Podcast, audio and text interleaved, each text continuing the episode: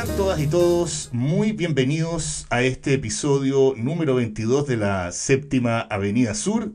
Soy Sebastián Beckman y con mi partner Roberto Barahona, hoy vamos a estar conversando sobre un instrumento que a diferencia de otros géneros musicales, tiene una presencia eh, bastante importante en el jazz, nos referimos a la batería.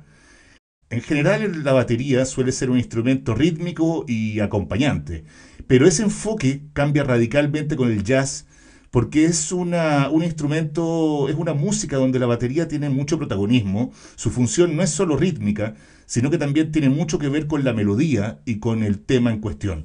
Ah, Roberto, ¿cómo estás? ¿Qué tal? Muy bien, buenos días. Eh, eh, excelente este, este, tema que has seleccionado. Y yo quisiera agregar algo acerca de la batería. La batería es un instrumento que se inventó por el jazz. La batería es un redoblante que le sacaron de las bandas de marcha alemanas, platillos de, Turquía, tom-toms del África y bombo también de las, ah, de las bandas de marcha.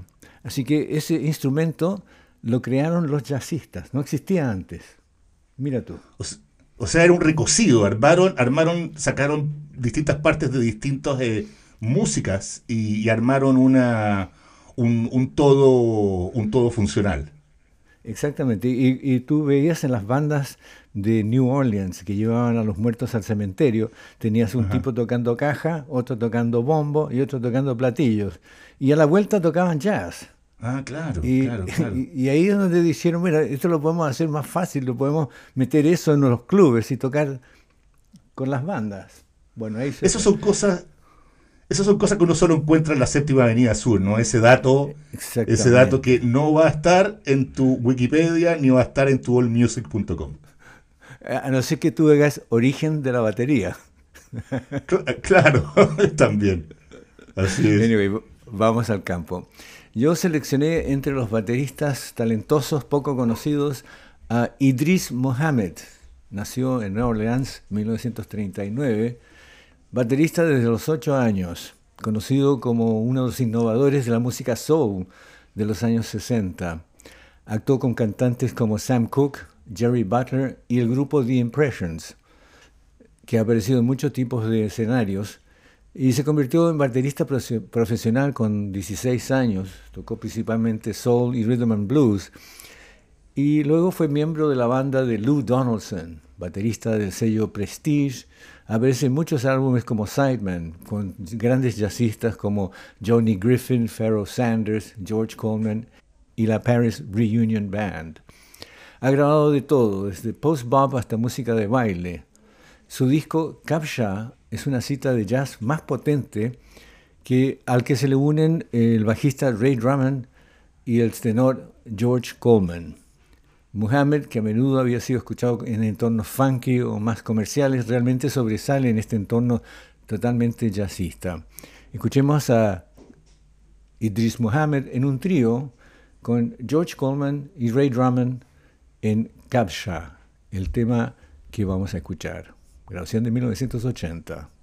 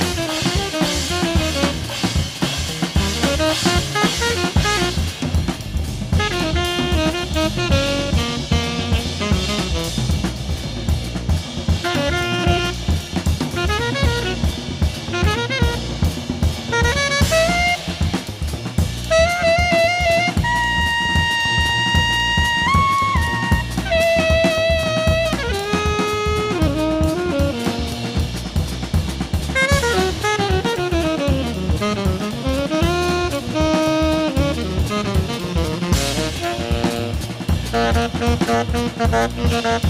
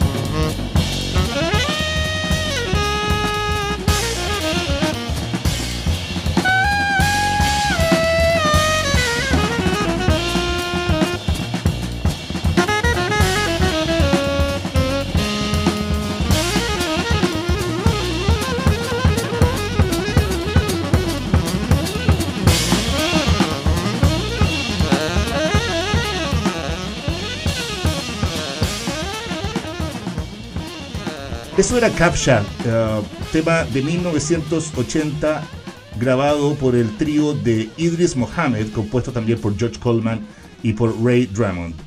Um, hay otro baterista que, es muy destacado en la escena del post-bop, muy destacado también por, por incluir elementos latinos y africanos en su música. Me refiero a Joe Chambers, baterista que fue muy, muy, muy conocido por su ligero control de la dinámica y su sentido eh, intuitivo para, la interacción con la banda. Y, también eh, no sabemos si por modestia o por, eh, o por su forma de ser, tal vez ha sabido mantenerse al margen y no ser el centro de atención musical, a pesar de ser un consumado sesionista en innumerables sesiones, valga la redundancia, de grabación y de giras. Eh, Chambers ha estado involucrado en muchos momentos musicales notables y es conocido más por su confiabilidad e integridad que por su brillo. Ah, Joe Chambers no es una figura desconocida, ya que eh, está en los créditos de algunos de los discos más destacados grabados en el sello Blue Note en las décadas de los 60 y 70, por músicos como Joe Henderson, Freddie Hubbard, Wayne Shorter y Bobby Hutcherson. En las décadas del 60 y 70, Chambers actuó con muchos artistas de alto perfil como Eric Dolphy, Charles Mingus, Wayne Shorter y Chick Corea. Eh, también ha enseñado eh, sus conocimientos y su experiencia en el New School for Jazz and Contemporary Music de la ciudad de Nueva York, donde dirige la Outlaw Band. escuchemos uno de los tracks del recomendable del gran disco Phantom of the City de 1992. Aquí trabaja con una formación intrigante en este quinteto. Ah, el joven trompetista Philip Harper forma equipo con el saxofonista Bob Berg, que se mantiene firme con el lírico, con el tono lírico y enérgico. Ah, Chambers nunca apura ni abarrota a los solistas e interactúa fácil y plenamente con el pianista George Cables y el bajista Santi Debriano. Escuchemos a Joe Chambers con el tema de su disco Phantom of the City de 1992 el tema In and Out.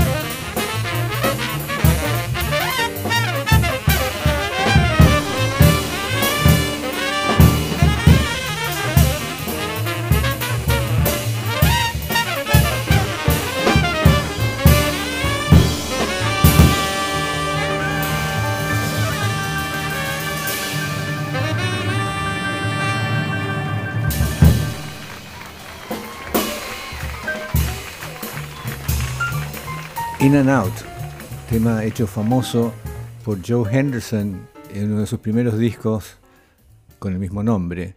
Este es del disco Phantom of the City del año 92 del eximio baterista Joe Chambers. Yo seleccioné como mi segundo baterista al brillante y desconocido Roy Brooks. Viene de Detroit, donde existía una escena de jazz sumamente importante. Grandes músicos vienen de Detroit. Toca batería desde la infancia. Eh, Brooks era un estudiante mm, talentoso y obtuvo una beca para estudiar en el Instituto de Tecnología de Detroit, al que asistió durante un año y medio. Pero cuando surgió la oportunidad de unirse a la banda de Yusef Latif, otro músico de Detroit, abandonó la universidad y salió de gira con Latif.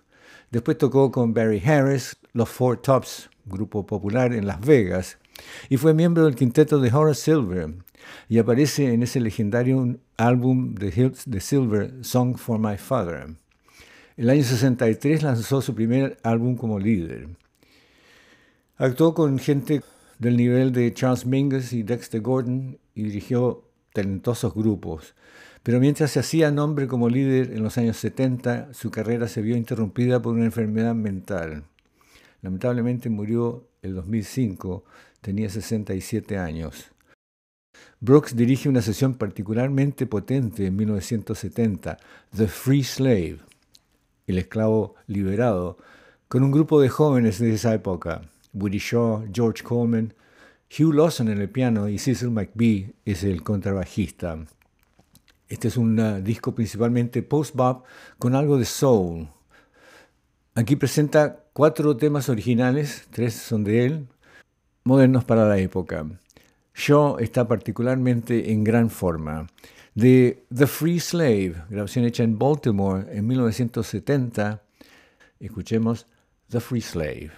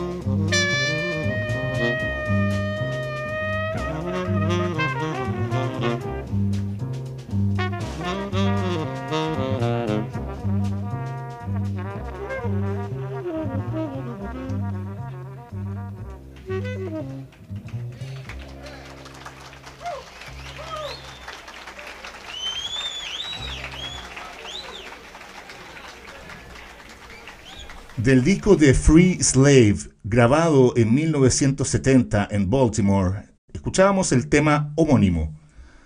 El cuarto y último baterista que, del cual vamos a estar conversando en esta edición es alguien que ya escucharon sobre él la semana pasada en, eh, el programa, en el episodio que hicimos dedicado al Village Vanguard. Nos referimos al señor Pete La Roca, más bien nacido, inscrito bautismalmente como el señor Pete Sims Ah, que conversó su carrera tocando timbales en bandas latinas y en ese momento aprovechó de cambiar su nombre artístico a Pete La Roca.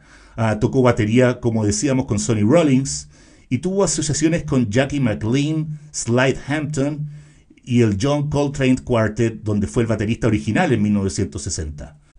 La Roca dirigió su propio grupo entre el año 61 y 62 y fue baterista del Jazz Workshop de Boston, Trabajó además con Art Farmer entre el 64 y 65, con Freddie Hubbard, Mose Allison y Charles Lloyd.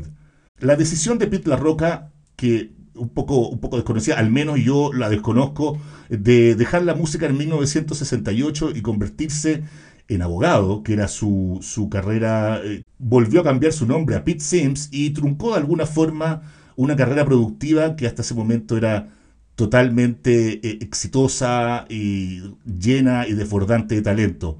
Bueno, retorna en 1979 y bueno, por supuesto continúa, em, continúa desarrollando su pasión por la batería y por la música jazz.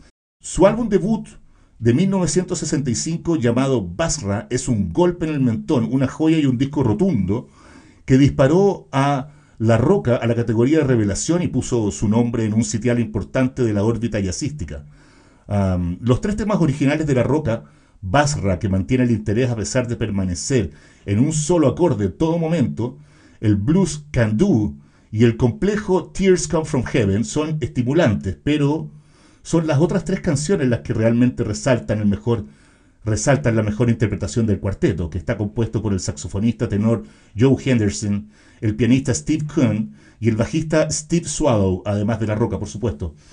Escuchemos una vibrante composición de su notable disco Basra de 1965, editado bajo etiqueta Blue Note, el tema Malagueña.